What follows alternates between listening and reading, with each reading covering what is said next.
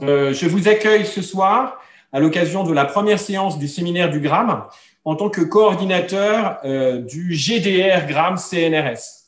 Le GRAM, en effet, le groupe de recherche sur l'action multilatérale, est depuis le 1er janvier dernier un groupement de recherche labellisé et financé par le CNRS. Il recoupe aujourd'hui plus d'une dizaine de membres euh, institutionnels en France et une cinquantaine de chercheurs et de jeunes chercheurs confirmés ou doctorants. ce groupement de recherche a pour objectif évidemment de penser l'action multilatérale dans ses différentes formes, a l'objectif de disséminer les travaux de ses membres, a pour objectif aussi de créer un observatoire du multilatéralisme et a pour objectif de dynamiser et de euh, faire euh, que ce champ de recherche ne soit pas en déshérence, mais au contraire soit au cœur des préoccupations de certains internationalistes.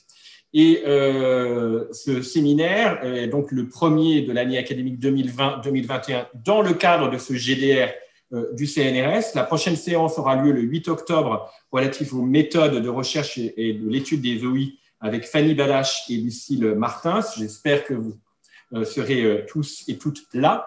Et aujourd'hui, euh, nous allons parler d'une institution qui finalement n'est pas si étudiée que cela et qui a fait l'objet d'un travail collectif dans le cadre du GRAM. Et je cède la parole immédiatement à Simon, qui va être le grand chef d'orchestre de ce séminaire ce soir et qui porte sur l'Assemblée générale des Nations unies. C'est un bon webinaire. Simon, c'est à toi. Bonsoir à toutes et à tous. Merci Frédéric pour ces quelques mots et donc bienvenue dans ce séminaire euh, du GRAM. Euh, je voudrais euh, en premier lieu remercier les coordinateurs du, séminaire, Guillaume Devin, Sarah Tanque, Mathilde Leloup, de m'avoir confié tâche que, dont je vais essayer de m'acquitter avec les aléas techniques que l'on va essayer de minimiser, l'animation de cette séance. Alors cette séance, elle est virtuelle, mais elle est d'une actualité forte. Vous le savez, le 26 septembre dernier s'est clôturé le débat général de l'Assemblée générale qui a ainsi ouvert sa 75e session. Celui-ci, Covid oblige, s'est tenu à distance par vidéo préenregistrée. Et si l'on reprend, exercice auquel je me suis livré aujourd'hui, les titres de presse couvrant l'événement, ces modalités techniques auraient consacré l'Assemblée générale comme un forum sans relief, sans saveur, comme vidé de sa substance. Et pourtant, toujours pour rester sur la thématique du Covid, vous n'êtes probablement pas sans savoir que c'est l'Assemblée générale, le 2 avril, qui a été le premier organe à adopter une résolution sur la lutte contre le coronavirus, quand il a fallu attendre le 1er juillet, c'est-à-dire 112 jours après que l'OMS a qualifié le Covid de pandémie pour que le Conseil de sécurité en fasse de même. Mais alors que l'Assemblée générale faisait les gros titres des journaux des années 60, le sentiment persiste que cette institution serait désormais réduite à une dimension bavarde, symbolique, qu'elle serait éclipsée par le Conseil de sécurité ou d'autres forums multilatéraux. Cette tension historique, institutionnelle, politique qui travaille l'Assemblée générale est à l'origine euh, Frédéric l'a mentionné, à l'origine de, de, cet ouvrage publié récemment aux presses de Sciences Po et auquel nous sommes plusieurs ici à avoir euh, collaboré. Cette réflexion et cette tension guidera aussi nos discussions et nos réflexions d'aujourd'hui, pour lesquelles j'ai le grand plaisir, le grand honneur d'accueillir trois spécialistes, chercheurs et ou praticiens euh, de l'Assemblée générale euh, dans l'ordre alphabétique, Alexis Lamec, Antoine Madelin et Sandra Zurek, que je vous présente euh, tout de suite. Alexis Lamec a été directeur des Nations Unies et des organisations internationales des droits de l'homme et de la francophonie de 2017 à 2019. Il est actuellement directeur général adjoint des affaires politiques et sécurité au sein du ministère de l'Europe et des Affaires étrangères. Et au cours de sa, carrière, il a travaillé une quinzaine d'années sur les sujets liés aux Nations Unies, tant à Paris qu'à New York, où il a été en poste à deux reprises et dernièrement en tant que représentant permanent adjoint. À ce titre, soit en tant qu'instructeur ou négociateur, il a participé à plus d'une dizaine de sessions de l'Assemblée générale. Antoine Madelin, aujourd'hui directeur du plaidoyer international au sein de la FIDH, cette fédération qui, euh, bientôt centenaire, fédère 192 ligues et organisations dans 114 pays, et dans cette fédération, Antoine Madelin participe à la définition de stratégies de plaidoyer, coordonne les activités de mobilisation auprès d'enceintes internationales, onusienne et européenne, et notamment, mais non exclusivement, auprès de la troisième commission de l'Assemblée générale. Sandra, Zurek, professeure émérite de l'Université Paris-Nanterre et spécialiste de droit international public, est l'auteur de nombreuses contributions sur les Nations Unies, et notamment, pour n'en citer que quelques-unes, puisque la, liste est longue, la Charte comme Constitution mondiale, le Conseil de sécurité et la lutte antiterroriste, ou les casques bleus et opérations de maintien de la paix. Sandra Zurek est également membre actif de l'Association française pour les Nations Unies, dont elle était vice-présidente de 2014 à 2020 et dont elle préside toujours le Conseil académique. Un point technique, puisqu'on ne va pas en faire l'économie, sur l'organisation de cette séance et les modalités de nos échanges. Nous organiserons un premier moment d'échange avec euh, nos trois intervenants euh, pendant une période d'environ 45 euh, minutes, puis la parole vous sera donnée au public. Pour ce faire, je vous invite à utiliser la boîte questions et réponses Q et R qui doit se situer en bas à droite de votre fenêtre une fois que les questions seront formulées par écrit, je me chargerai de, les reprendre. Je n'en trahirai, je l'espère, le moins possible le sens pour la soumettre à nos invités. Dans un premier temps, et en guise d'ouverture de notre discussion, je souhaiterais euh, que l'on procède et vous inviter à procéder à un état des lieux.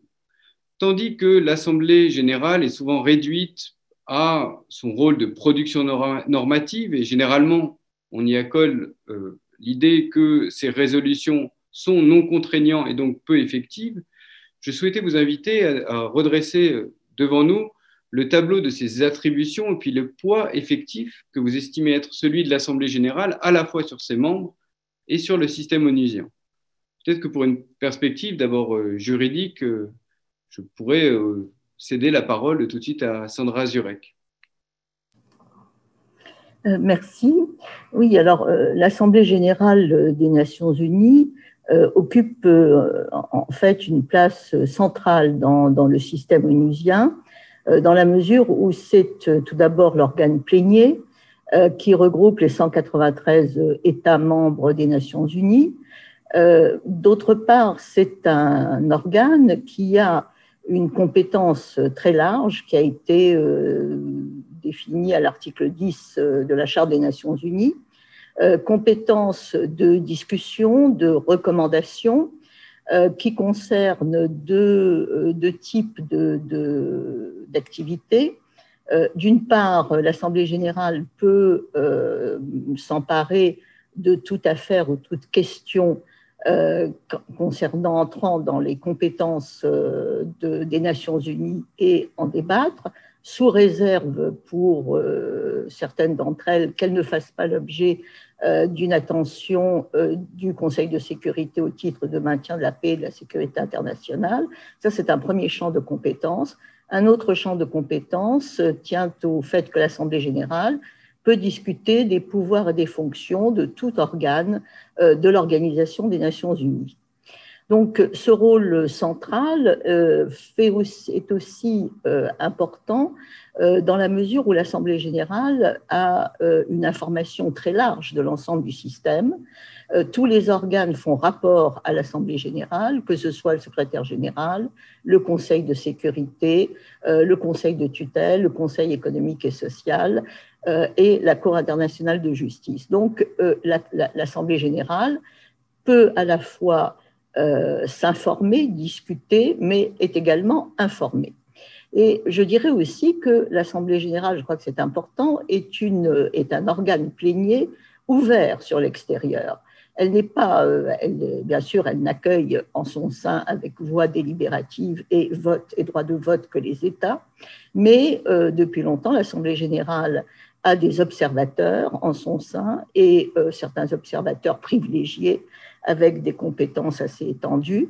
Euh, ces observateurs sont des États non, membres comme le Saint-Siège, mais aussi des organisations régionales comme euh, l'Union européenne, l'Union africaine, et euh, elle a également un certain nombre d'organisations non gouvernementales habilitées, autorisées à suivre, à suivre les travaux des Nations Unies. Donc, c'est un, un, organe qui, par l'étendue de ses compétences et par les liens euh, qu'il a avec d'autres types d'acteurs des relations internationales, un pouvoir qui, est, qui contredit au fond l'image assez falote et assez d'une certaine viduité qu'on colle malheureusement à l'Assemblée générale aujourd'hui. Merci. Alexis Lamec, peut-être sur ce point? Oui, merci. bonjour à toutes et à tous. très heureux de participer à ce, ce séminaire et euh, pour effectivement euh, rendre justice à l'Assemblée générale des Nations Unies. Peut-être donc euh, juste compléter très légèrement ce qu'a dit Mme Zurek, qui a, qui a tout parfaitement, parfaitement dit. Simplement pour dire que en tant que diplomate, bien souvent nous, diplomates français, nous opposons en fait l'Assemblée générale des Nations Unies à son frère jumeau au titre de la charte, qui est le Conseil de sécurité. C'est l'autre enceinte intergouvernementale, je dirais, principale pas le seul organe euh, créé par la charte, mais, mais disons que les deux principaux organes des Nations Unies sont l'Assemblée générale, dont vient de parler Mme Zurek, et le Conseil de sécurité. Et en fait, c'est intéressant de voir les différences qu'il y a entre les deux pour bien euh, saisir en fait ce que c'est que l'Assemblée générale. Euh, L'Assemblée générale, comme l'a dit Mme Zurek, a vocation à parler de tous les sujets qui sont inscrits dans la charte, c'est-à-dire en gros sur les trois piliers donc de l'ONU. Euh, L'Assemblée générale peut parler des questions de, de paix et de sécurité, elle peut parler les questions donc, de développement au sens large, y compris le climat, l'environnement. Elle veut parler, donc, troisième pilier, des questions de droits de l'homme. Euh, donc, euh, universalité des sujets. Le Conseil de sécurité, lui, normalement, il ne parle que les Nations Unies. Euh, elle, euh, donc, elle, elle, a, elle est composée, en fait, elle, elle, elle ne prend pas de, comment dirais-je, comme l'a dit Mme Zurek, elle ne prend que des recommandations, c'est-à-dire que les, les actes qu'elle qu'elle adopte n'ont pas d'effet de droit. Euh, alors que le Conseil de sécurité, lui, au titre de la charte, il peut prendre des décisions euh, qui, dont, le contenu s'impose en fait à tous les États. C'est-à-dire que le Conseil de sécurité lui crée du droit. Quand il décide d'une chose, cette chose devient obligatoire en droit. Donc évidemment, c'est infiniment plus puissant. L'Assemblée générale, comme l'a dit Mme Zurek, est universelle, 193 pays, tous les États membres de l'ONU y sont. Le Conseil de sécurité, c'est juste 15 membres, beaucoup plus petit. Et enfin, l'Assemblée générale, c'est égalitaire, un État, une voix.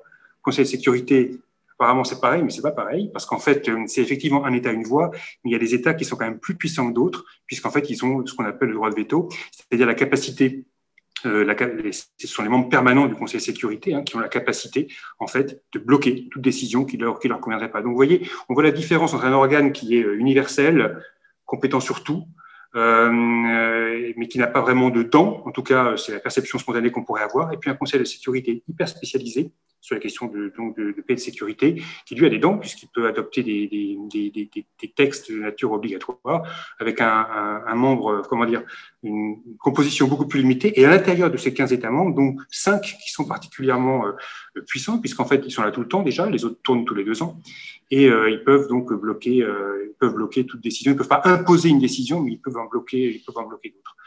Donc nous, diplomates français, on a évidemment euh, totalement biaisé euh, euh, en faveur du Conseil de sécurité parce qu'on en est membre permanent. Donc évidemment, pour nous, c'est particulièrement utile et intéressant de, de sans compter que depuis 75 ans, on a développé une, un certain savoir-faire et je dirais une certaine culture diplomatique à l'égard du Conseil de sécurité. Mais c'est très important, je pense, de ne pas perdre de vue ce qu'est l'Assemblée générale, ne fût-ce que parce que une fois qu'on a mis de côté les 50 permanents, il y a quand même 188 autres pays pour lesquels l'Assemblée générale, c'est l'organe principal, celui dans lequel ils sont, ils sont tout le temps. Et donc, même si de temps en temps, pour deux ans, ils passent au Conseil de sécurité en tant que membres élus, euh, c'est quand même pour eux la vérité et l'essentiel, le quotidien euh, des Nations Unies. Et donc, à ce titre-là, effectivement, je pense que c'est euh, un organe certainement qu'il faut que nous, en France, on apprenne à regarder d'un d'un œil nouveau, différent en tout cas de celui qu'on a eu jusqu'à présent, euh, parce qu'effectivement, je crois que c'est aussi un autre lieu important des Nations Unies. Merci. Antoine Madelin, sur, cette question de la, centralité institutionnelle, est-ce que vous, partagez euh, finalement le, constat, ou en tout cas, vous percevez ces attributions de, de, la manière qui vient d'être exprimée, pardon, en étant euh, à la fois dedans, mais peut-être un peu plus à l'extérieur que des diplomaties nationales? Alors, euh, oui, moi je pense que euh, sur la centralité, on, convient tout à fait. Et euh, je trouve ce qu'on peut rajouter d'un point de vue droits humains pour une association comme, la nôtre, c'est la manière avec laquelle l'Assemblée générale sert de miroir aussi aux actions qui sont décidées au Conseil des droits de l'homme. Donc là, une autre institution dans le paysage des Nations Unies qui se réunit à Genève et qui discute de la situation des droits humains dans le monde en adoptant des résolutions, mettant en place des mécanismes d'enquête définissant aussi des normes sur un certain nombre de sujets, élaborant aussi des codes de conduite pour différents acteurs de la société, comme en ce moment aussi sur les entreprises, par exemple. et par rapport à ça, l'Assemblée générale reçoit et valide le tout. Alors on pourrait penser que c'est une chambre d'enregistrement et au fait ce n'est pas qu'une chambre d'enregistrement puisque euh, la composition de l'Assemblée générale est universelle à la différence du Conseil qui est composé de 47 États membres. Euh, et comme les sujets des droits humains sur la scène politique internationale sont souvent très politiques, euh, il y a euh, des discussions éminemment politiques au sein de l'Assemblée générale pour savoir si oui ou non on va soutenir des avancées, euh, valider les reconnaissances faites par le Conseil des droits, des droits de l'homme à Genève et le cas échéant, essayer de changer la donne. C'est ce qui s'est passé, par exemple, pour donner un exemple en 2016, hein, quand euh, le Conseil des droits de l'homme a adopté pour la première fois une résolution qui dénonce euh, les euh, discriminations et les violences contre les personnes en raison de leur orientation sexuelle. un sujet qui est hautement problématique au niveau international puisqu'il y a parmi l'ensemble des États membres des Nations Unies, près d'une cinquantaine d'États qui criminalisent l'homosexualité jusqu'à près de euh, plus d'une poignée qui, pour lesquelles l'homosexualité peut euh, amener à la peine de mort. Euh, donc, du coup, dans cette ambiance internationale, un débat aux Nations Unies sur ce sujet est une opportunité aussi pour faire reconnaître sur la scène internationale la question de la discrimination des personnes en raison de l'orientation sexuelle. La résolution est passée, mais a été débattue à l'Assemblée générale. Plusieurs États euh, aux, législations totalement euh, conservatrices et rétrogrades ont cherché à faire euh, bloquer cette résolution. Et, je rajouterais un, point qui est aussi important. il ne s'agit pas simplement donc du coup d'une chambre d'enregistrement, c'est aussi le portefeuille des Nations Unies en matière de droits humains, euh, le Conseil des droits de l'homme euh, mandate un certain nombre d'experts qui vont faire des enquêtes internationales euh, sur des situations thématiques différentes, sur la question par exemple de la torture, sur la situation des défenseurs des droits humains dans le monde, sur différents pays, une commission d'enquête sur la situation en Syrie ou au Yémen actuellement. tout ceci a de l'argent et c'est l'Assemblée générale qui valide le budget euh, et qui donc aura une discussion sur euh, la, pertinence ou non d'un certain nombre de, ces mécanismes. Merci. Alors, vous avez toutes et tous souligné euh, cette centralité hein, institutionnelle. Je cite vos propos, Monsieur Madelin, des sujets très politiques qui sont abordés. Et puis, dans le même temps, on peut avoir le sentiment que cette centralité politique ou ce poids politique ne transparaît pas véritablement. C'est-à-dire qu'il ne transparaît que marginalement médiatiquement, finalement, qui aujourd'hui peut nous donner euh, de tête ou euh, intuitivement euh, telle ou telle résolution qui aurait été abordée par l'Assemblée générale au cours des cinq ou dix dernières années. Et puis également, politiquement, c'est d'ailleurs l'un des chapitres de, hein, qui, qui, montre que les thèmes qui clivent sont finalement de moins en moins nombreux et que l'adoption routinisée d'un certain nombre de, résolutions semble davantage être la norme à l'Assemblée générale plutôt que l'exception. D'où ma deuxième question hein, que je vous soumets à, tous les trois sur le poids, cette fois-ci, véritablement politique euh, de, l'Assemblée générale, au-delà de ses attributions. Est-ce que ce sentiment d'indifférence vous semble justifié ou non? Est-ce que c'est une enceinte qu'on investit, qui crée du débat, mais peut-être sous des formes moins explicites que dans d'autres euh, enceintes? Euh, Peut-être que l'on peut reprendre la, même circulation de la parole. Euh, Sandra Zurek, d'abord?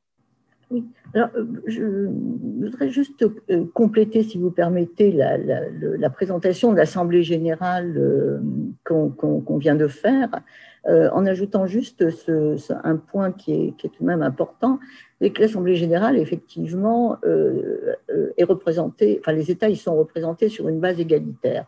Un État, euh, une voix. Mais, et, chacun a droit à cinq représentants.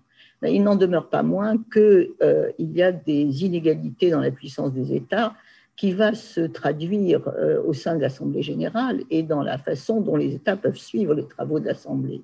Euh, il y a des délégations étatiques qui font euh, plus d'une centaine, qui ont plus d'une centaine de membres et d'autres qui sont quand même très limitées. Donc là, il y a un facteur effectivement d'inégalité entre les États et donc aussi de la possibilité de, discuter. C'est le premier point. Alors, en ce qui concerne euh, effectivement la sorte de marginalité politique de l'Assemblée générale, au fond, on, a, euh, historiquement en mémoire euh, une espèce des périodes d'âge d'or de l'Assemblée générale des Nations unies alors la grande période de la décolonisation avec des leaders charismatiques comme euh, Nkrumah, Suekarno, Nasser, etc.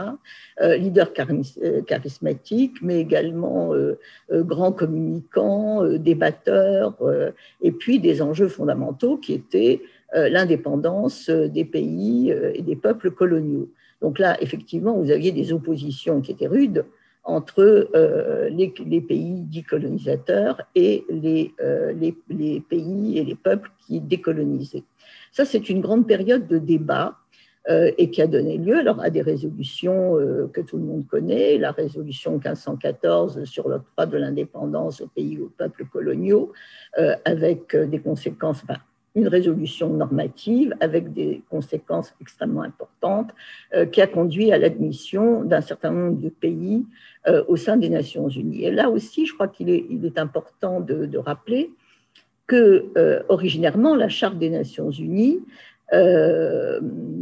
n'octroyait pas, n'accordait pas un droit d'admission aux Nations Unies à tout État ou à n'importe quel État. il fallait que ce soit un État pacifique et que ce soit un État qui soit en mesure et désireux de remplir les obligations de la charte. Alors, ces conditions ont été euh, abandonnées puisqu'à partir d'un certain, certain, moment, euh, au fond, tout État indépendant, euh, on a considéré qu'il devait être membre des Nations Unies.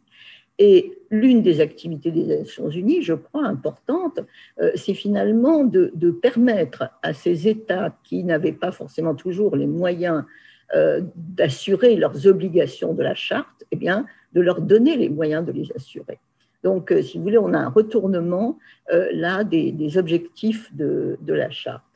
Alors, ensuite, une autre grande période d'importance de, l'Assemblée générale, euh, c'est quand il y a eu l'adoption, la mise en route de, conventions sur les droits de l'homme, les pactes, et puis, après la guerre froide, la possibilité de s'emparer d'un certain, nombre de questions. Voilà, nous avons cette, image, enfin ces références historiques à l'esprit. Euh, et aujourd'hui, au fond, euh, le problème qui se pose, c'est peut-être euh, l'absence de ce type de clivage, encore qu'on en voit d'autres apparaître.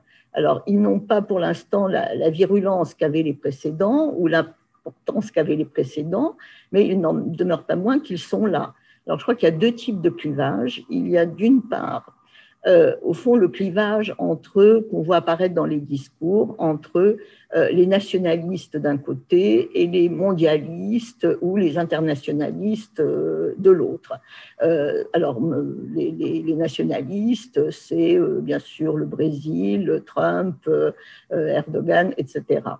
Et deuxième type de clivage que, que, que, sur lequel l'actuel secrétaire général Antonio Guterres a euh, d'ailleurs mis en garde, euh, ça serait le clivage qui euh, ferait que les États membres de l'Assemblée générale s'alignent sur, l'une ou l'autre des grandes puissances économiques, à savoir la Chine d'un côté, les États-Unis de l'autre. Alors, est-ce que ça donne matière à débat ou à euh, affiliation et euh, soumission? Je ne sais pas. Mais enfin, on, a, des, on a des clivages. Hein.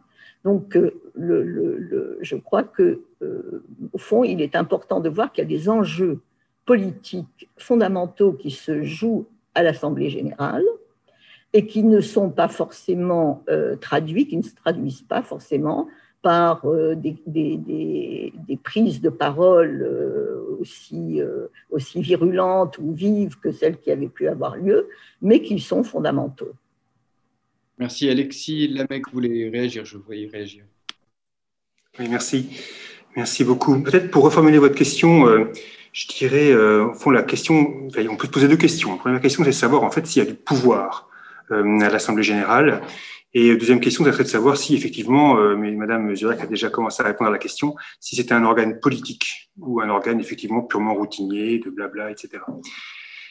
Sur la question du pouvoir d'abord, en fait, pour moi, l'Assemblée générale, c'est effectivement d'abord alors, outre, d'abord, euh, non, pardon, première chose, évidemment, vous l'avez déjà dit, c'est un endroit qui, capable de créer d'autres organes. Alors, on se dit, c'est bien la peine de faire un organe si c'est pour en créer d'autres.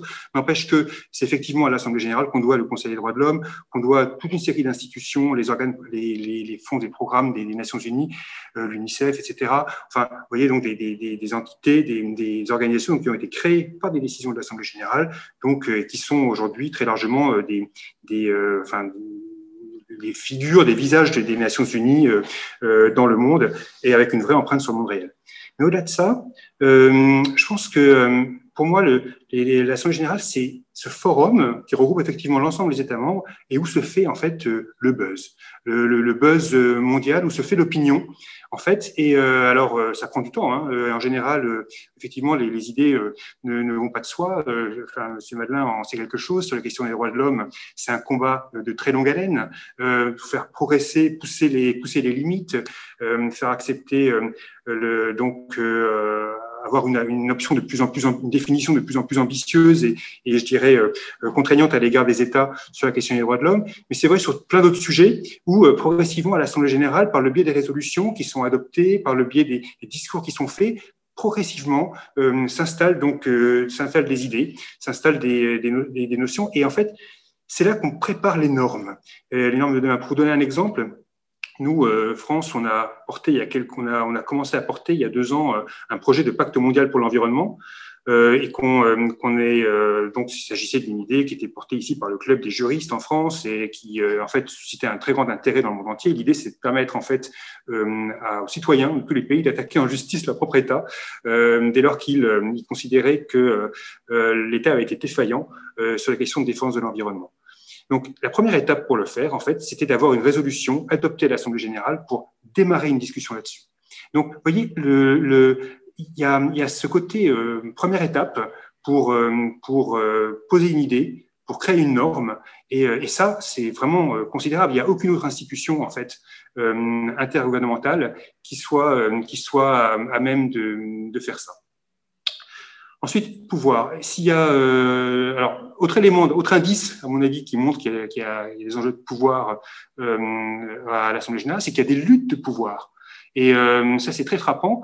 Euh, en deuxième commission, vous savez, l'Assemblée générale est divisée en six commissions, hein, chacune spécialisée. Bon, la deuxième commission, c'est celle qui s'occupe euh, des questions de développement. Elle est très prestigieuse, en particulier auprès des pays du Sud, euh, et ce qu'on appelle le G77. Et euh, ils tiennent absolument, il y a une pratique qui fait que euh, ces pays ont euh, obtenu la, la, capacité d'être les seuls à pouvoir y présenter les textes. C'est-à-dire que vraiment tout le langage qui sort, tout le, le, le, discours qui sort aux Nations Unies, donc au nom de nous tous, hein, les Nations Unies, c'est ce qui représente la communauté des, des États du monde, l'initiative vient des pays du Sud. C'est un enjeu de pouvoir très important pour eux, manifestement. Ils y tiennent, ils ne laissent pas, ils laissent pas d'autres groupes, ils ne laissent pas l'Union européenne ou autres présenter les textes. Cinquième commission, on en a parlé tout à l'heure, c'est celle qui euh, est responsable pour les questions de budget. C'est très important le budget parce que c'est bien joli de créer des mandats sur les questions de droits de l'homme, comme disait M. Madelin, si derrière les États membres ne votent pas le budget pour faire fonctionner cette, cette mission, ben, il n'y a pas de mission. Donc euh, les, la, la, la, cette commission budgétaire elle est très importante pour opérationnaliser les décisions qui sont prises. Et là encore, euh, il y a des, des, des, on a mis en place, enfin il y a eu toute une lutte de pouvoir euh, là-dedans pour faire en sorte que euh, les décisions qui sont prises dans ce cadre soient prises par consensus. C'est pas ce que prévoit la charte. La charte prévoit qu'il suffit d'avoir la majorité des voix pour qu'un texte soit adopté. Là, pour des raisons de pouvoir, pour ne pas en gros que la majorité puisse imposer des dépenses, que euh, la majorité qui paye très peu, qui est plus pauvre en fait que la minorité qui est, plus riche et qui paye très largement les contributions aux Nations Unies pour ne pas que la majorité puisse imposer à la minorité de payer. Euh, donc, euh, il y a eu une lutte de pouvoir euh, de manière à faire en sorte que ces décisions soient prises par consensus. Donc, vous voyez, on se bat à l'Assemblée générale. C'est quand même bien qu'il doit y avoir un intérêt à la clé. Dernier point que je voulais faire, ça concerne la dimension politique. Du, de, de, de l'Assemblée générale. En fait, c'est un lieu extrêmement politique. Et je voudrais prendre juste un exemple, au-delà des textes qui sont adoptés, hein, des débats qui ont lieu, du, du buzz, comme je disais, qui s'y forge, c'est aussi un lieu d'élection. Euh, on vote tout le temps à l'Assemblée générale pour nommer telle personne tel pays sur tel poste ou tel mandat. Et l'élection la plus importante, a lieu une fois par an, et consiste en fait à désigner, à choisir les États qui vont entrer au Conseil de sécurité l'année prochaine. Vous vous souvenez, tout à l'heure, j'ai parlé brièvement de ce frère jumeau là, ennemi de l'Assemblée générale que le Conseil de sécurité. Tous les ans, on élit cinq membres pour deux ans, euh, donc il y a dix membres élus. Et, euh, et, cette élection est une des élections les plus euh, sanglantes, difficiles, concurrentielles dans le système des Nations Unies.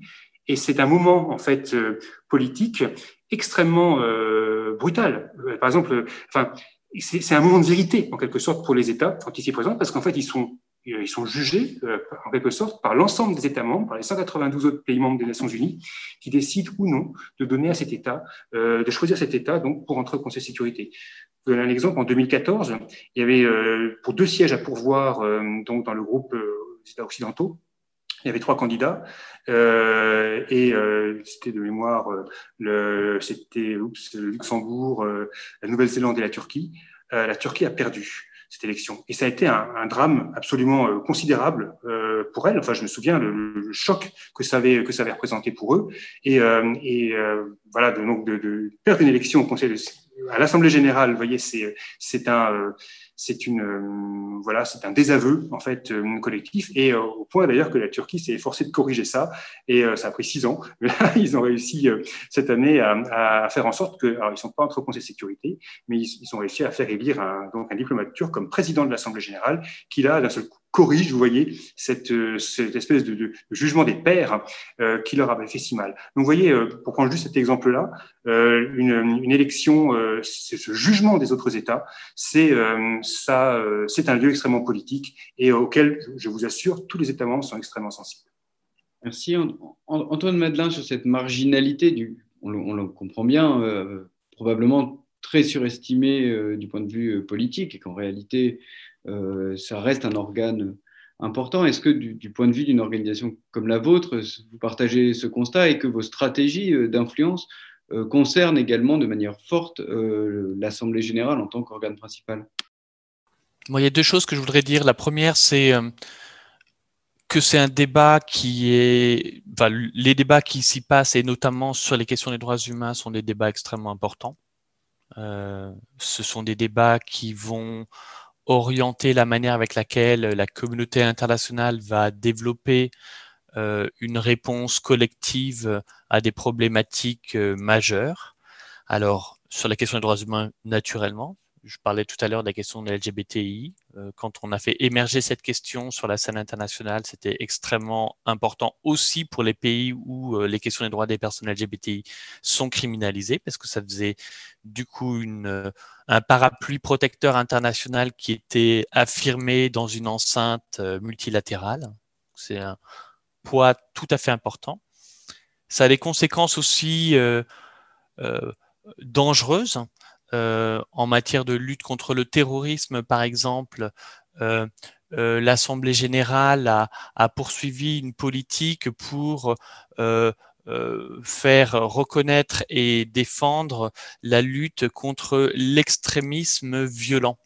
donc des termes tout à fait vagues qui permettent d'englober des euh, personnalités que l'on trouvera violentes euh, ou extrémistes euh, dans, en, en, fonction des pays de manière totalement euh, contradictoire. Euh, l'extrémisme violent, pour nous, qu'est-ce que ça veut dire? Ça peut être des personnes qui prônent la violence au nom d'une religion, au nom de la couleur de la peau. C'est aussi pour les autorités chinoises les Ouïghours qui sont qualifiés d'extrémistes violents. Et donc, quand un agenda international est en train de se forger sur ce sujet-là, on fournit des billes aux États qui veulent organiser les répressions en interne sur euh, des minorités, etc., etc. Donc, je dis que c'est un sujet et un des débats politiques potentiellement extrêmement euh, dangereux, potentiellement sur la question des droits humains. La deuxième chose aussi que je, je voulais dire, quand on parle de la relative indifférence, j'ai envie de, dire que c'est une question de perspective. Euh, quand euh, au moment de la révolution verte en Iran, le jour où l'Assemblée générale des Nations unies a adopté une résolution pour condamner la répression et dénoncer la répression des manifestations pacifiques. Euh, ça a été très bien entendu par la société civile iranienne qui euh, y voyait une bouffée d'air euh, face au, régime auquel elles étaient face auquel elles étaient affrontées. Merci. Une question me, vient alors qui est, on prend le pourquoi, l'importance du lieu. je m'interroge et on, s'y est collectivement penché également dans, l'ouvrage, mais cette fois-ci davantage au, comment. C'est-à-dire que dans le multilatéralisme onusien et par rapport à tous les autres organes qui ont été euh, euh, évoqués jusqu'ici, le Conseil des droits de l'homme, le Conseil de sécurité, est-ce qu'il y a des manières de faire ou des choses avec lesquelles il faut faire à l'Assemblée générale qui rendent le travail d'influence, de négociation diplomatique euh, particulier, la force du nombre, la déstructuration en commission. comment le, votre travail d'influence, de négociation s'adapte-t-il à ces, à, ces espaces euh, Vont peut-être reprendre euh, le, même tour de parole, si vous le souhaitez. Ou, Oui, peut-être euh, changer le tour de parole sur cette, euh, sur cette question et laisser, laisser plutôt s'exprimer d'abord ceux qui ont l'habitude de négocier ou de présenter des textes. Quelques, sur cette question, je veux dire que j'ai peu de lumière, peut-être des exemples, quelques exemples, c'est tout. Oui, je vais euh, dire un mot effectivement. En fait, vous savez, euh, l'Assemblée générale, c'est euh, bah, les Nations Unies, c'est le multilatéralisme. Hein. Et la, recette de base dans le multilatéralisme, c'est qu'on n'a jamais raison tout seul. Et par conséquent, on, on, crée des coalitions. Alors, c'est vrai partout. C'est vrai dans tous les organes, évidemment, multilatéraux, intergouvernementaux mais c'est particulièrement frappant et, euh, et évident euh, à l'Assemblée générale des Nations unies. Comme je vous disais, il y a, on a ce groupe immense qu'on appelle le G117. En fait, il y a 130 membres, hein, c'est-à-dire les deux tiers des Nations unies qui sont, les États membres des Nations unies sont dedans, qui agit en un groupe. Donc, euh, en général, quand ils veulent un texte, ils y arrivent, puisqu'en fait, ils ont la majorité, ils ont les deux tiers des voix. Ils ont même plus que la majorité, ils ont les deux tiers des voix. Euh, et, euh, et, donc, face à cela, les autres États, en particulier nous, euh, sommes organisés en un autre groupe et euh, qui est en fait l'Union européenne élargie, et l'Union européenne plus plus. L'Union européenne, donc, au bon vieux temps, c'était 28 pays, maintenant, ça fait un an que c'est 27, mais, mais on, en fait, on a un effet d'entraînement euh, avec toute une série d'États, euh, notamment européens, non membres des Nations Unies, mais qui, qui en fait, très régulièrement s'aligne avec nous, et donc on amène grosso, modo une quarantaine de voix. Et en fait, pour porter des textes, pour défendre, vous voyez, des, euh, des, des, positions, euh, c'est essentiel en fait d'avoir cette de traction, vous voyez, de, de, de, mobiliser en fait un groupe plus large. Et, euh, et le groupe spontané, pour nous en tout cas, c'est l'Union européenne. Ça veut dire concrètement quoi? Ça veut dire qu'à l'Assemblée générale, on négocie deux fois. On négocie une première fois euh, au sein de groupe, donc, euh, chaque fois qu'on veut porter un sujet, qu'on veut porter un texte, hein, et ça vaut pour les questions de droits de l'homme comme pour les autres. Donc, euh, on négocie une première fois en interne à 27. Euh, et, euh, et euh, c'est pas toujours facile d'ailleurs. Ça arrive actuellement. Vous savez, on a un certain État membre de l'Union européenne qui se trouve à l'est de l'Europe, là, la capitale est Budapest, qui nous pose pas mal de difficultés entre nous, hein, et qui, avec lequel parfois on peut se demander si on est si on est vraiment totalement euh, en phase et qui euh, nous a bloqué sur un certain nombre de résolutions euh, auxquelles on tient à l'Assemblée générale. Mais, mais la première, le premier élément, donc, c'est d'avoir une position à 27, les 27 membres de l'Union européenne, qui quasiment automatiquement en agrègent une quinzaine d'autres. Et à partir de là, on négocie. Et donc là, en général, les États qui ont des initiatives à présenter, ils sont obligés déjà de, de compromettre sur un certain nombre de points, parce que des, choses que vous, en tant qu'État membre, vous voulez porter, ne sont pas nécessairement des choses que les 27, 26 autres sont prêts à reprendre. On négocie une première fois, puis après on négocie une deuxième fois avec l'ensemble des États membres. Euh, et, euh, et, là, euh, une deuxième fois, donc il y a des coups de rabot, des ajustements, des compromis qu'il faut prendre. Mais ça fait donc un processus qui peut être euh, assez long, euh, assez difficile hein, et parfois douloureux d'ailleurs euh, qui marche pas à tous les coups d'ailleurs. Ça peut échouer à la première phase euh, au sein du groupe, ça peut échouer dans la deuxième phase, donc euh, euh à l'assemblée plénière. Mais quand ça marche, évidemment, on a euh, quelque chose qui est assez fort, puisqu'en fait, euh, ça a été porté par un collectif donc d'une quarantaine de pays qui sont affinitaires, hein, qui, qui, voient les choses de la même manière.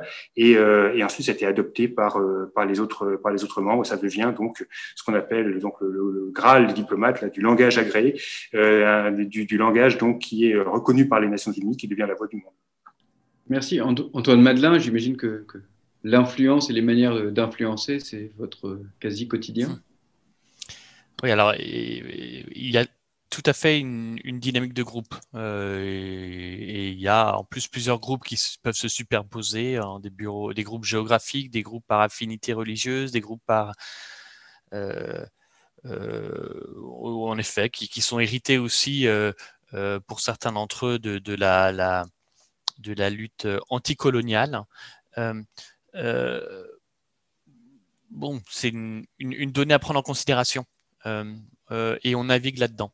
je vais donner un exemple. Il y a quelques années, sur la Birmanie, il y avait une résolution sur les droits humains en Birmanie et c'était euh, à ce moment-là, euh, quand euh, le régime a changé de constitution et tout en restant les, militaires un peu au contrôle de l'exécutif, ont libéré Aung San Suu Kyi et permis une, une ouverture démocratique, relative, je dois dire, très relative, mais en tout cas une ouverture relative dans le pays. Et, donc à ce moment-là, la résolution qui était en train d'être discutée sur ce sujet euh, était, enfin d'ailleurs la résolution sur la Birmanie était portée par euh, l'Union européenne. Euh, et les États membres de l'Union européenne ont senti qu'ils risquaient de perdre des voix et donc ont voulu discontinuer cette résolution et en disant bon on va pas on va pas la on va pas la renouveler. Or c'est au moment où bah, la junte militaire a aussi euh, déployé euh, des répression, un massacre des populations Rohingyas. et on a suivi hein, d'ailleurs tous les crimes contre l'humanité qui ont été commis à cette occasion, crimes de guerre qui ont été euh, fait. Euh, euh, et, nous, non contents de pouvoir convaincre ou d'arriver à convaincre l'Union européenne directement de la nécessité de développer et déployer les résolutions et les mandats appropriés, on est allé voir l'organisation de la conférence islamique. qui était particulièrement sensibilisée au sort des communautés musulmanes en Birmanie et qui du coup a haussé le ton euh, au niveau de l'Assemblée générale, et ce qui a poussé d'ailleurs, du coup, l'Union européenne à, reconsidérer l'année suivante et en élargissant aussi le mandat du, euh, de, la résolution pour, pour avancer euh, et mettre en place des enquêtes concernant ces méfaits-là. donc voilà, donc vous voyez comment on peut arriver à, à, du coup adapter nos tactiques et nos, nos négociations en fonction. Ça aussi, c'est largement aussi dû, et c'est un peu ce que disait Sandra Zurek au, début, hein, au fait que beaucoup des missions euh, à New York euh, ou ailleurs dans les enceintes des Nations Unies euh, sont sous-équipées. et donc, du coup, quand vous avez un, deux, trois diplomates en tout pour couvrir l'Assemblée générale des Nations Unies, avec un lot de 50, 60 résolutions à adopter, c'est une masse de travail euh, considérable pour laquelle il est très important d'avoir des discussions en effet par euh, groupe d'affinité qui se constituent naturellement là-dessus. Ça a des conséquences aussi, et ça c'est aussi quelque chose qu'on peut aussi souligner. On parlait un petit peu plus tôt des élections qui ont lieu dans le contexte de l'Assemblée générale, a souvent malheureusement faussé la manière avec laquelle certaines élections ont lieu.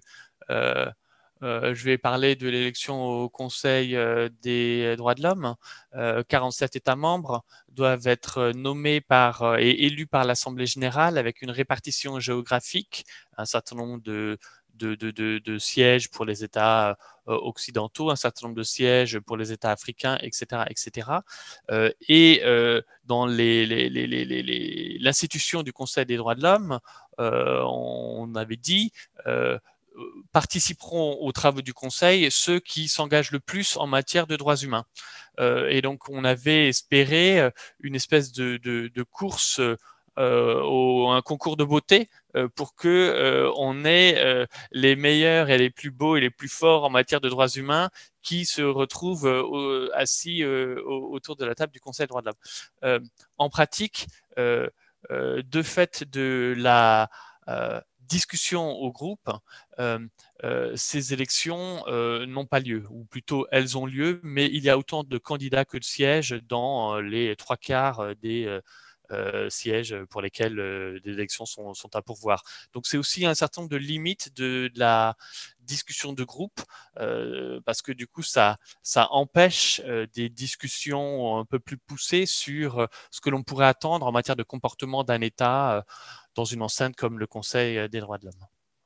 Merci Sandra Zurek en inversant le tour de parole. Ben, dans, le prolongement de, ce que vient dire euh, peut-être euh, Antoine Madelin, euh, je pense qu'il y a aussi aujourd'hui des, crispations qui font que les négociations sont, de plus en plus compliquées et peuvent être euh, remise en question. Il y avait un, très, bon exemple dans votre ouvrage à propos de, de l'expert indépendant contre les discriminations sur les préférences sexuelles. qui avait été, qui c'était une, résolution du Conseil des droits de l'homme qui nommait un expert indépendant. Ensuite, devant la troisième commission, il y a eu des débats et on n'a pas voulu effectivement valider la création de cet expert, euh, de cette fonction de cet expert indépendant. Et finalement, c'est dans une troisième enceinte à l'Assemblée générale que l'adoption a eu lieu, mais de justesse, avec très peu de voix de, de, majorité. Donc on voit que selon, selon les enceintes et les différents stades d'une question, euh, eh bien, il y a des types de négociations certainement qui sont euh, plus difficiles. et puis alors, il y a aussi peut-être souligner le cas de, l'Union européenne parce que effectivement, dans le cadre de l'Union européenne, il y a toujours il y a un travail de, négociation qui est extrêmement important, d'harmonisation des positions des, États membres face aux questions des Nations Unies. Et l'harmonisation est parfois pas du tout évidente. Euh, quand, euh, quand on a des États euh, qui, effectivement, ne, ne, partagent pas les mêmes, les, mêmes positions sur, sur, certaines, sur, certaines, sur certaines questions. Merci. Alors, il nous reste peut-être, avant d'ouvrir la parole au, public, quelques minutes et pour lesquelles je, je, souhaitais vous, vous entendre aussi sur une dimension un peu plus prospective. Leur prospective à la nuance euh, suivante. Euh, en 2005, lors du sommet mondial, euh, le document final appelle à la revitalisation de l'Assemblée générale, à en faire un véritable parlement des peuples, peut-être à rééquilibrer un certain nombre de jeux et, de négociations. 2005, c'était donc il y a plus d'une quinzaine d'années. D'un point de vue plus prospectif, voire prescriptif, est-ce que ce, c'est ces enjeux de revitalisation de l'Assemblée générale vous semblent ou non à même de contrebalancer un certain nombre de critiques sur d'autres dispositifs onusiens décriés comme excessivement aux mains des puissants, euh, etc. C'est-à-dire quelle crédibilité accorder à ces perspectives de revitalisation ou est-ce qu'on est là euh, uniquement dans euh, une apparence de transformation qui n'a finalement que peu de chances d'advenir? Alors changeons l'ordre de parole, Antoine Madelin moi, je trouve très important euh, de miser sur l'Assemblée générale comme euh, une enceinte pouvant, euh, bah, d'abord étant la, première enceinte constitutive des Nations Unies, c'est-à-dire que c'est elle qui a mis, enfin, c'est la communauté des États qui a mis en place le Conseil de sécurité. Et, moi, en tout cas, j'ai toujours euh, ça en tête euh, dans la manière avec laquelle, et je pense que quand on réfléchit à une, quel avenir pour l'Assemblée générale, quelle réforme pour l'Assemblée générale, on ne peut pas avoir cette discussion sans, la, dissocier de la réforme du nécessaire du Conseil de sécurité et en particulier de l'abus du droit de veto.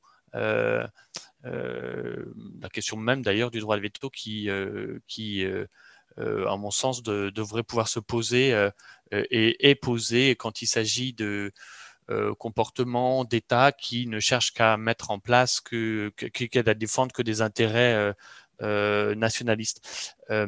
je, trouve que l'Assemblée générale joue un rôle de miroir du Conseil de sécurité qui est très utile. C'est ce qu'on a vu, euh, par exemple, pour citer un des, derniers développements intéressants euh, à cet égard, il y a quelques années, quand le Conseil de sécurité était bloqué sur la crise en Syrie et refusait de pouvoir avoir une, enfin, que les discussions sur ce qu'il faut faire en réponse euh, à la crise en Syrie, c'est l'Assemblée générale qui a pu euh, déployer euh, une résolution pour mettre en place un mécanisme d'enquête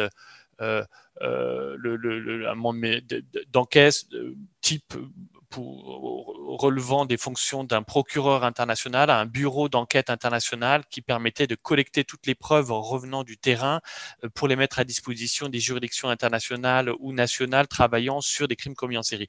Donc du coup, euh, euh, une, résolution importante pour la mise en place d'un mécanisme de, collecte de preuves au milieu d'une guerre où la lutte contre l'impunité apparaît comme une des seules voies de sortie pour empêcher la commission de plus de crimes. Euh, euh, dans ce contexte-là, c'est on, voit vraiment euh, comment l'Assemblée générale a joué un, rôle de contre-pied au Conseil de sécurité et ainsi détournant le voilà les limites de, cette institution. je trouve que voilà, il faut garder ça à l'esprit pour essayer de renforcer cette possibilité, cette possibilité-là, pardon, à l'Assemblée générale. Après, plus largement et euh, dans des termes que l'on souhaiterait nous, hein, organisation de la société civile, euh, euh, l'Assemblée générale manque la voix des communautés affectées. L'Assemblée des Nations unies aujourd'hui est composée d'États. dans plusieurs enceintes des Nations Unies, la société civile a une, est une partie prenante. Euh, qui est une voie différente, complémentaire, euh, euh, la plupart du temps beaucoup plus proche des réalités du terrain et qui influe les débats. C'est le cas au Conseil des droits de l'homme, c'est le cas au comité ECOSOC et c'est devrait, à mon sens, être le cas à l'Assemblée générale des Nations unies si on devait pouvoir réformer sa composition. Merci. Alexis Lamec Oui, merci. Euh, revitalisation de l'Assemblée générale. En fait, euh, vous savez, les Nations Unies passent leur temps à se réformer, ou du moins à essayer de se, réformer, les différents organes des Nations Unies. Hein. Donc, effectivement, le Conseil de sécurité euh, euh, n'a pas été réformé, c'est-à-dire sa, sa, composition n'a pas été modifiée depuis maintenant une cinquantaine d'années. Mais, euh, mais, mais l'Assemblée générale aussi n'arrête pas de réfléchir aux moyens de, s'ajuster, de se réformer. Alors, c'est vrai que ça n'avance pas beaucoup parce que il y a toujours euh, certains États qui ne euh, sont pas motivés, euh, qui bénéficient en fait de la situation actuelle et qui, et qui en fait bloquent les mouvements de, de, transformation et de réforme. Au fond, ce que je me dis, c'est que c'est pas très important en fait tout ce, ce, voyez, ce dispositif institutionnel qui vise à voir comment on peut réactiver, revitaliser, etc. Ce qui est vraiment important en fait, c'est ce que les États font de ces organes. tout à l'heure, on disait qu'il euh, y a une, un âge d'or euh, euh, qui en fait est l'âge la guerre froide, hein, l'époque de la guerre froide, hein, à l'époque où le Conseil de sécurité était paralysé parce que Russes et Américains se mettaient des vétos réciproques là, sur les résolutions qu'ils présentaient. Donc en fait, à l'époque, bah, les États, puisqu'ils n'avaient pas le Conseil de sécurité, ils avaient investi sur sur l'Assemblée générale, et donc ça en a fait un organe effectivement qui était le lieu où ça, prenait des grandes décisions, où on a adopté euh, les pactes, justement, euh, les pactes euh, sur les droits civils, politiques, etc. Donc, en 1966, les, enfin, des, textes fondateurs hein, sur les droits de l'homme, et on a adopté plein d'autres.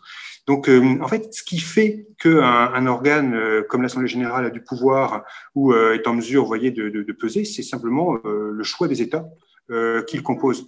Et là-dessus, je voudrais aussi appeler votre attention hein, sur le fait que, en fait, il y a il n'y a pas quelque chose qui s'appelle, il n'y a pas une entité, comment dirais-je, autonome qui s'appelle le Conseil de sécurité ou l'Assemblée générale. Encore une fois, ce sont les États qui le composent euh, qui, euh, qui, le, qui lui donnent son âme. Et en fait, c'est les mêmes. Euh, évidemment, au Conseil de sécurité, je vous ai dit, il y en a 15, mais les 15 États membres du Conseil de sécurité, ils sont tous à l'Assemblée générale. Et pour vous donner un exemple, on parlait tout à l'heure, effectivement, de ce phénomène très intéressant. J'étais à New York à l'époque, effectivement, je me souviens très bien de ça, où on n'était pas arrivé à avoir une décision du Conseil de sécurité sur euh, la Syrie hein, et les, violations à et les droits de l'homme en Syrie. parce qu'il y avait des vétos russes et chinois, il y en a eu, il y en a des, enfin, l'un après l'autre. Et donc, du coup, on s'est rabattu sur, sur l'Assemblée générale, alors pas pour avoir le même texte, hein, on ne pouvait pas créer pouvez pas avoir des faits de droit, enfin, le, la nature de la résolution était différente, mais pour arriver quand même, euh, du fait, voyez, de l'incapacité du Conseil de sécurité à agir euh, euh, et pour arriver quand même à des résultats. Et ben, ce sont les mêmes pays, les pays qui avaient porté d'abord des résolutions, y compris nous d'ailleurs, les Britanniques et nous, les Américains, qui avions euh, essayé de porter des textes au Conseil de sécurité, on n'était pas arrivé, donc on était passé, on a fait une sorte de forum shopping, comme on dit, et on était passé donc à, l'autre enceinte pour avoir un texte différent, mais le même message politique, euh, donc c'est-à-dire un message de condamnation évidemment à l'égard de ce qui se passait en Syrie. Donc vous voyez, c'est en fait, au fond, ce sont les États. Moi, je ne crois pas trop en fait au, à la dimension institutionnelle et c'est vraiment euh, ce que font les États, en fait, qui, euh, ce que décident les États de faire de, des dispositifs qu'ils ont à leur, à leurs mains, euh, qui fait toute la différence. Merci. Sandra Zurek, puisque la transition est toute trouvée. Oui, je ne partage pas tout à fait l'avis d'Alexis de, Lamec parce qu'il y, a, y a les États, bien sûr, et il y a aussi l'institution. le problème avec l'Assemblée générale, c'est que euh, elle aurait du mal à s'incarner dans son président. Il est, élu pour, un an. Euh, donc, ce n'est pas ce qui, permet à, l'institution de, pouvoir être représentée. Euh, je crois aussi qu'il faut, enfin, je dois dire aussi que, ce débat sur la revitalisation, au fond, ne me paraît pas forcément bien placé. Je crois qu'il y a en fait un, partage euh, entre euh, le Conseil de sécurité et l'Assemblée générale euh, sur le type de leur action. le Conseil de sécurité est responsable principal du maintien de la paix et de la sécurité internationale, on le sait, mais il y a un petit bout de phrase au début de cette disposition qui dit que pour agir avec rapidité et efficacité, l'organisation confie au Conseil de sécurité la responsabilité principale du maintien de la paix.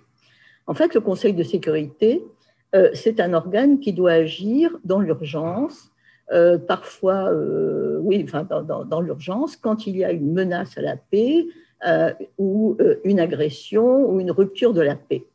L'Assemblée générale, je pense qu'elle est plutôt dans le temps long.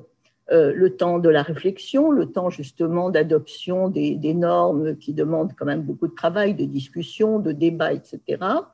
Euh, donc, elle est dans ce temps long, euh, qui est aussi le temps long de, de soutien aux États, du développement, de l'aide au développement, de l'aide aux pays insulaires, aux petits États insulaires, etc.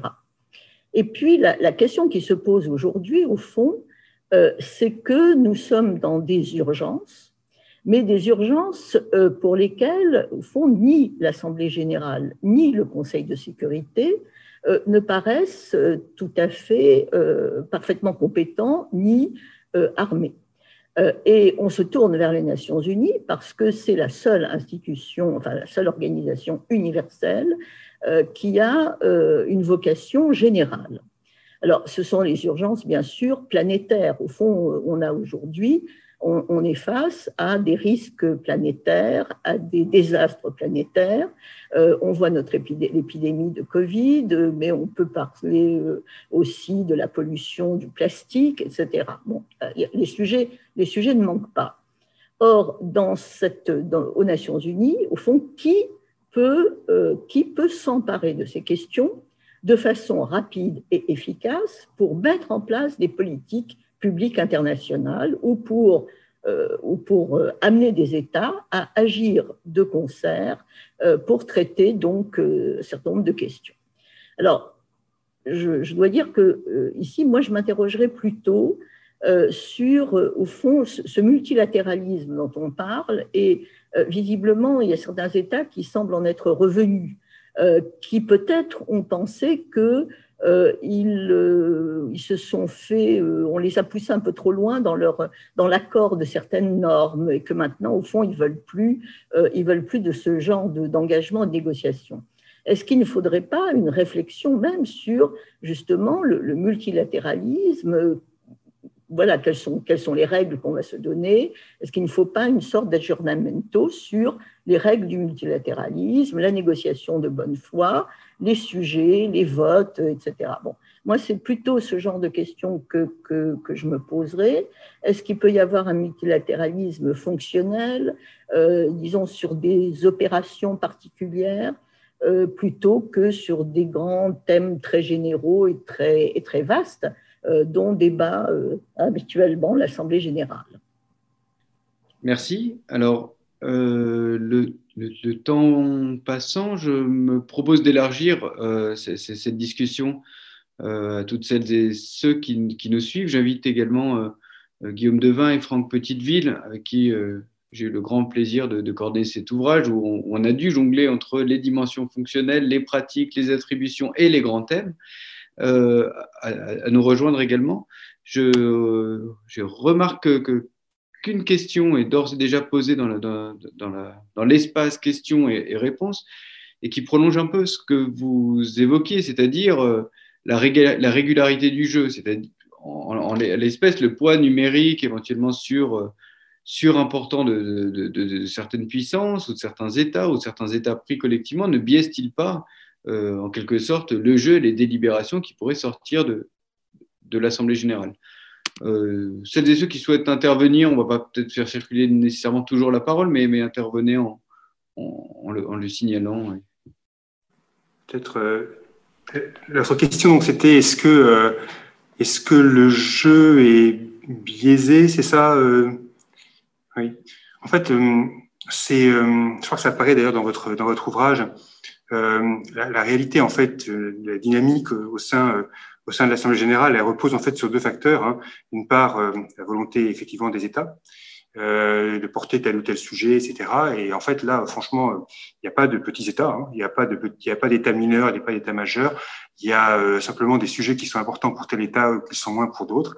Et je pense pas, que, je pense que quasiment tous les États euh, membres des Nations Unies ont un moment ou un autre porté des projets qui leur tenaient à cœur, euh, donc euh, à l'Assemblée générale des Nations Unies.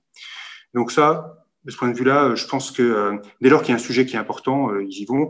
Et après, tout dépend de leur capacité à, mobiliser les autres, à, à, activer les groupes dans lesquels ils sont pour qu'ils portent le sujet, etc un deuxième facteur qui compte, qui compte aussi beaucoup, c'est les personnes, parce que en fait, les États, c'est des entités abstraites, et ce sont évidemment les, les personnes, les diplomates qui portent euh, le sujet, euh, qui euh, qui vont en fait avoir un rôle majeur. En fait, si, si la personne est efficace, qu'elle qu'elle qu'elle sait mobiliser les autres, bah, il y aura plus de succès que, que non. Et là-dessus, euh, il y a un certain nombre de facteurs qui sont effectivement inégalitaires, hein, énervants, euh, qui, euh, et qui sont et qui peuvent être assez discriminants. Par exemple, la langue. c'est un, vous savez qu'il y a, six langues officielles hein, aux Nations Unies, donc deux langues de travail. Dans le travail, c'est l'anglais et le français. La vérité, c'est que quasiment toutes les négociations, en tout cas tout ce qui est informel, euh, etc., se font en anglais. Ça horripile des pays comme la France, qui justement euh, euh porte la, question de la francophonie, euh, on y tient, mais c'est une, c'est un fait. Les, les, tout ce qui est informel, la négociation est en anglais. Bon, bah ça, c'est évidemment malheureusement discriminant pour des États dont les dont les diplomates sont pas à l'aise, euh, sont pas à l'aise, euh, sont pas à l'aise en anglais. Et euh, il y a, vous voyez, il y a des sujets aussi bêtes que ça qui, qui peuvent limiter les choses. Il y en a un autre, on l'a déjà dit tout à l'heure, hein, c'est la capacité aussi à se démultiplier. L'Assemblée générale, donc c'est rien que l'Assemblée générale, effectivement, c'est une, une, plénière, six commissions. Donc déjà, vous voyez, si vous voulez tout suivre, il faut au moins être sept. Et puis, sans compter tout le reste. Et il y a plein d'États, en fait, qui n'ont pas la ressource humaine pour, euh, pour le faire. Et ça, c'est une autre limitation. Une, euh, c'est un, quelque chose donc qui, euh, qui, voilà, qui différencie donc des États qui sont mieux équipés que d'autres pour faire face à, des, à cet organe.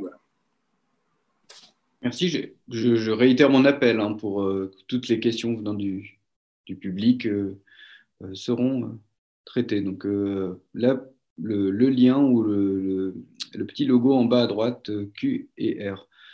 Sur cette question de, l'équité du jeu, euh, d'autres euh, réactions ou sur d'autres sujets, je vois que Franck Petiteville nous, nous a rejoint. Pardon. Oui, je disais que j'aurais éventuellement juste une, remarque un peu d'ordre général, peut-être pour relancer le débat à cette heure tardive.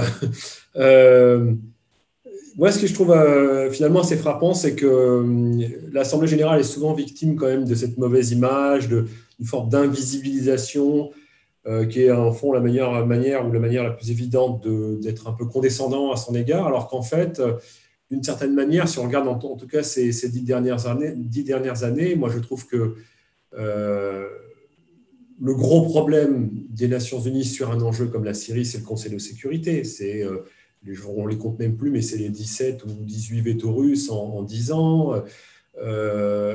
et, rien que tout, à l'heure, Sandra Surek disait l'Assemblée, c'est le temps long, et le Conseil de sécurité, c'est la prise de décision en urgence, etc.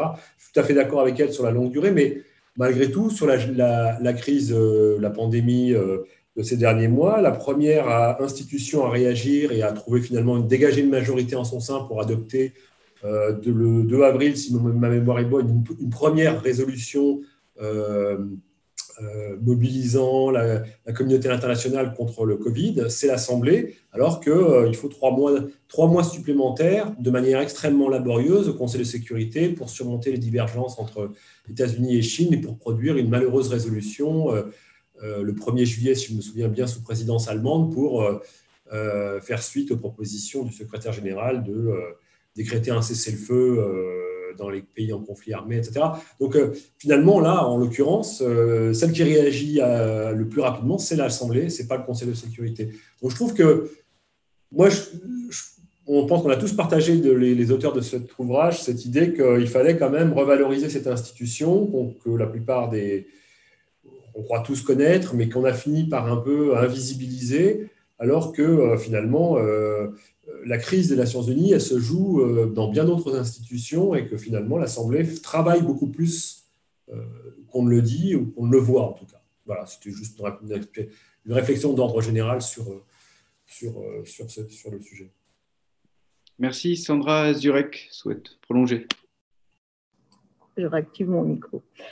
oui, on peut, on, peut se demander, on peut se demander aussi si si l'Assemblée générale, finalement, utilise la plénitude de ses, de ses compétences, de, ses pouvoirs, euh, parce qu'elle euh, elle peut euh, effectivement discuter ou, enfin, discuter, adopter des, textes sur le fonctionnement et, et, les compétences de, de tout autre organe.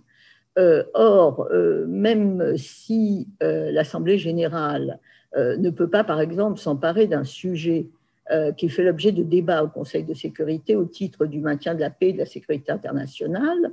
L'Assemblée générale peut, euh, sans, enfin, il me semble, hein, je, parle là sous le contrôle d'Alexis Lamec, l'Assemblée générale pourrait aborder d'une façon plus générale le sujet. Par exemple, et je crois qu'elle l'a fait euh, demandant, enfin rappelant la nécessité de la protection des civils dans les conflits armés euh, ou l'accès aux populations civiles, etc., pour peser sur le Conseil de sécurité. Donc la question que je me pose, c'est que, et, la suivante, l'Assemblée générale a, pourrait avoir une autorité politique, euh, au fond, euh, être une sorte d'opinion internationale euh, étatique ou euh, une sorte d'opinion internationale, signifiant au fond au Conseil de sécurité que justement l'abus du droit de veto est quelque chose qui est condamné par les autres États. Donc c'est ce, ce, déclic politique qu'on ne voit pas, mais qui pourrait, je crois, avoir lieu de la part de l'Assemblée générale. Merci. Pendant que vous répondez à la question, euh, d'autres questions euh, nous ont été adressées et je pense qu'elles s'adressent euh, peut-être essentiellement à Antoine Madelin et Alexis Lamec. D'un point de vue très actuel, l'informalité et l'informel traditionnel hein, de, de l'Assemblée générale, les discussions de couloir, les side events qui peuvent s'y dérouler n'auront pas lieu cette année ou auront lieu par écran interposé. La question est alors la, suivante euh, ces modalités empêchant l'informel, sur ou quels thèmes euh, ont-elles pu affecter et ou quelles délégations? C'est-à-dire ces, modalités inédites qu'a connues euh, l'Assemblée générale cette année, ou le débat général en tout cas dans un premier temps, sur quoi ça a pu jouer et quelles difficultés ça peut poser en termes d'émergence de, nouveaux problèmes ou de, propositions, de préconisations de solutions? Peut-être Antoine Madelin? La semaine de haut niveau qui vient de se clore, traditionnellement à New York, c'est un petit peu comme euh, une ruche euh, où tout le monde est réuni et discute de toutes les problématiques du monde. Cette année, euh, voilà, c'est ça s'est pas passé du tout de la même manière.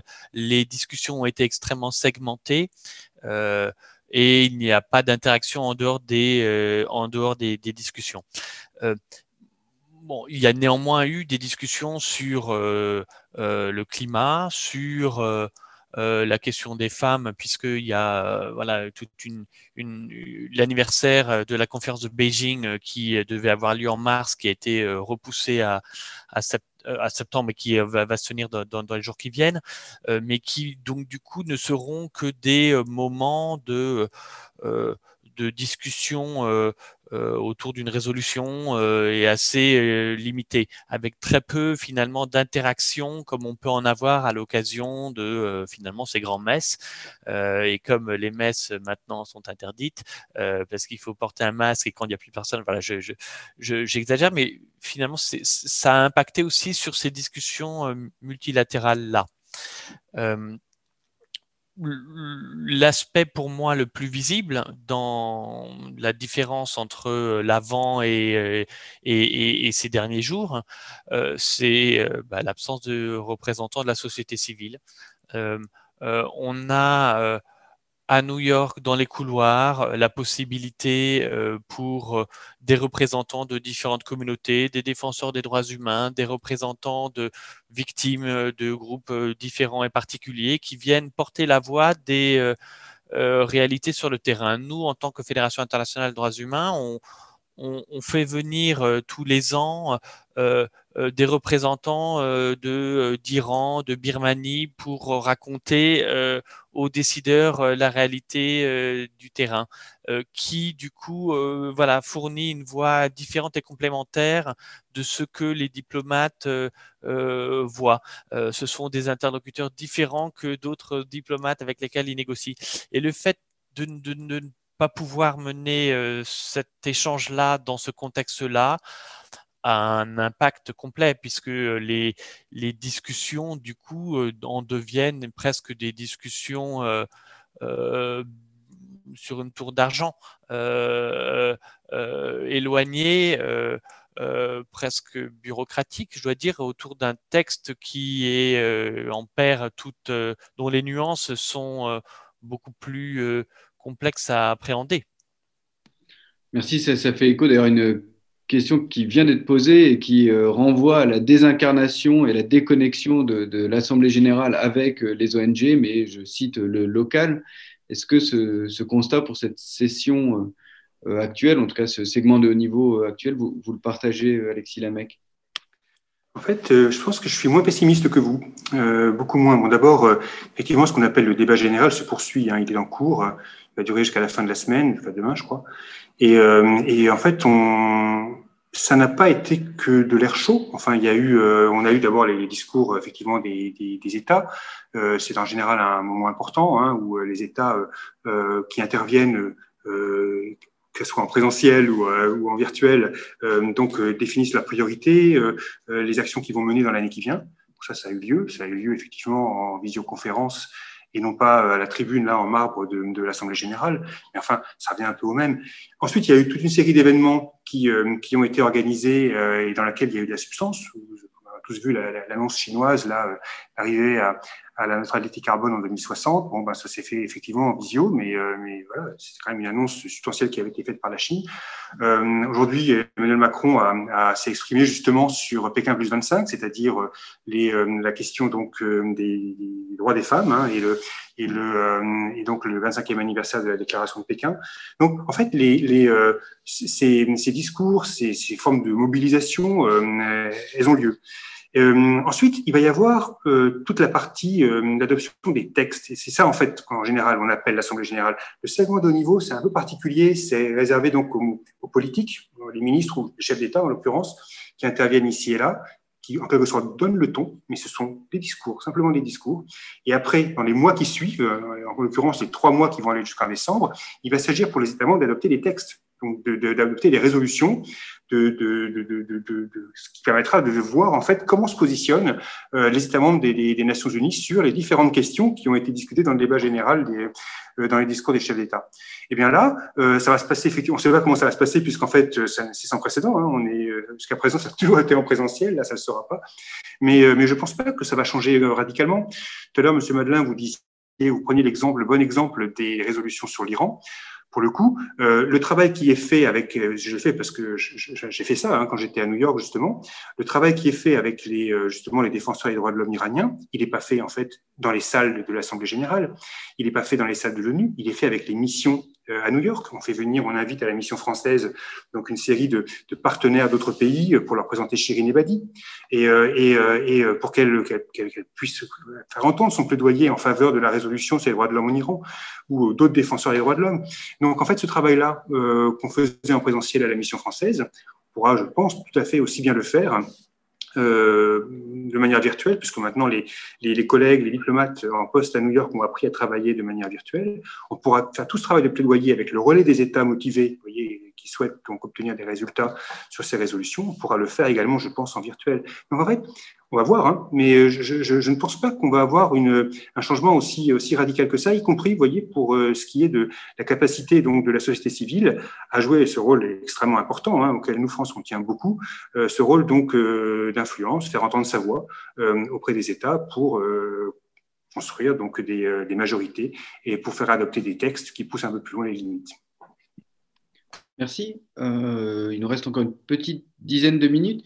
Euh, et une question euh, qui vient d'être soulevée fait, écho à cette proposition, cette piste de multilatéralisme fonctionnel que Sandra Zurek évoquait un peu plus, tôt. C'est des enjeux plutôt que des très grand thème.